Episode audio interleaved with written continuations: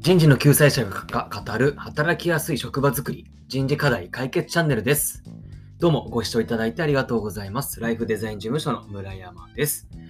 えっと、今回の放送なんですけれども、えっと、人事課題に取り組む際に気をつけるべきこと、それは社員のマイナス感情を取り除いてあげることです。人事課題に取り組むのに気をつけなければならないこと、それは社員のマイナス感情を取り除いてあげることです。はい。ちょっとあの本題に入る前に軽く雑談なんですが、僕昨日あのコロナワクチン2回目打ってきまして、で、今日ですね、もう発熱しました。やっぱめちゃくちゃ辛いです。もう。1回目も39度以上出たので、今回もまあそれぐらい出たんですけど、まあ少しだけ落ち着いてきたので、えっと、こうやって、あの、録音を、あの、している次第です。で、ちなみに昨日もその、えー接種会場行ったら、まあ、結構空いてて、まあ僕、こ千葉県なんですが、まあ結構もう打ち終わった方が多いのかなっていう、まあそんな印象ですね。うん、なんか陽性者も減ってきているっていうのもあるので、まあここのワクチンの普及が、まあそうなのかなっていうふうにはちょっと言われてますけど、まあ専門家じゃないので、ちょっとよくはわかりませんがというところです。はい。えっ、と、じゃあ、本題に入ります。えっとですね、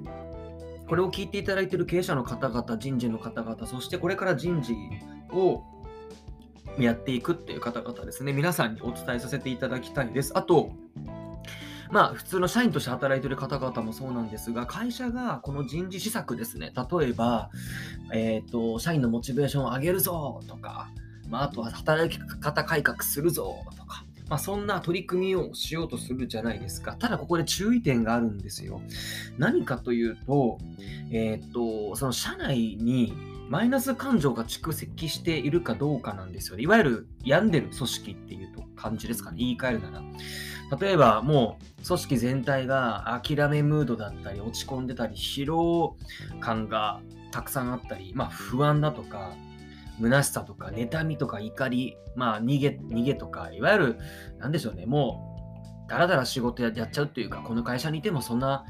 まあ、いいことないよねって、社員がネガティブに思ってしまっている状況ですね。だと、いくら、この、何か改善案をしようとしても、あの、無駄なんですよ。えっ、と、まあ、幸せなんて、この先の会社に幸せなんて想像できないのに、会社は何を言ってるんだって感じで、まあ、しらけちゃうんですよね。僕も確かに実際、前いた会社でありましたね。うん、いざ何か新しい取り組みするぞと思っても、結構その社員の、まあ、ネガティブな言葉が返ってきたりとかしてたんですよ。これをあの実体験としてもあるので、まあその通りだなと思ってますと。うん。なので、この負の感情を取り除いてあげるっていうことがすごく重要で、まあ、例えばその諦めモードだったり、疲労っていうところであれば、まあ、なぜこの諦めてしまってるかだとか、まあ、この疲労もそうですよね。まあ、残業時間が多いのかもしれないし、まあ、タスクの負荷が多いのかもしれないですし、そういったところをですね、まあ、一つ一つ潰していく必要があるんですよね。まあ、その取り組みがあるからこそ、社員としても、まあ、少しずつそのストレスというのはなくなってくると。うんまあ、そういう少なくとも向き合うっていうことがすごく重要じゃないですかね。向き合う社員と。だから、なんだろう、こう仕組みで何か解決しようとするんではなくて、やはりこの社員と向き合う。一人の、一人ずつと向き合う。で、何が、まあ問題になっているのか、何がこのマイナス感情を起こしてるかっていうのをですね、まあ、一人一人アンケート取ってもいいと思うんですよね。あとは、まあ、聞いて回るかっていうとこもそうですけど、そういうのをやっぱ潰してあげるっていうところが重要です。でたただ、もちろん、一人一人何でも聞いてたら、あのーそれもそれで、まあ、事業を推進していくにあたって結構厳しいじゃないですか。社員の言うこと何でもかんでも聞いてたら、ね、あの経営だって、あのうまくいかない。でやっぱ社員の言いなりになってると、まあ、こちら側も社員に動いていただかなければならないから、まあ、そこはバランスがひ、あのが必要なんですけれども。まあ、ただですね、あの社員と向き合うっていうことが、まあ、すごく重要で、そこの向き合うって姿勢を意外とですね、あの見せていないっていう組織が多いかなというふうに思います。うん。まあ仕方ないんですけどね、あのどうしても経営者と社員って見る目線が違う、立場も違うので、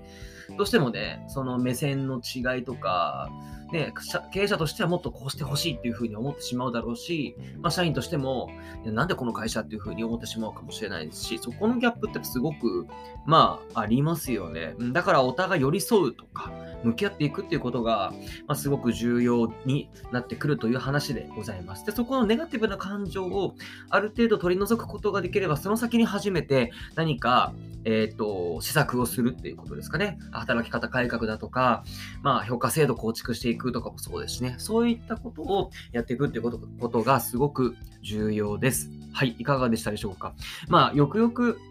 まあ、考えてみるとそうじゃないですか。あの落ち込んでいる人に対して頑張っていこうよとかって言ったって、まあその人モチベートされないですよね。普通に考えて。やはりその落ち込んでいる人に何があったのかって、そのネガティブな感情に寄り添うことでその方々が、まあストレスがなくなり少しずつこ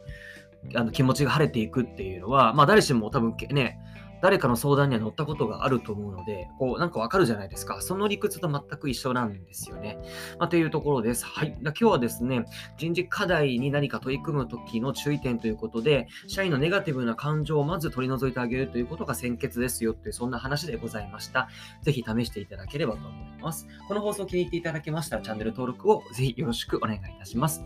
えー、また、えっ、ー、と、僕のこの概要欄にですね、えっ、ー、と、事務所の公式 LINE の URL 貼っておりますので、そこからお友達登録をしていただきますと、お気軽にご質問やご相談をすることができます。えー、お待ちしております。では、えー、っと、最後まで聞いていただきまして、ありがとうございました。素敵な一日をお過ごしください。ではまた。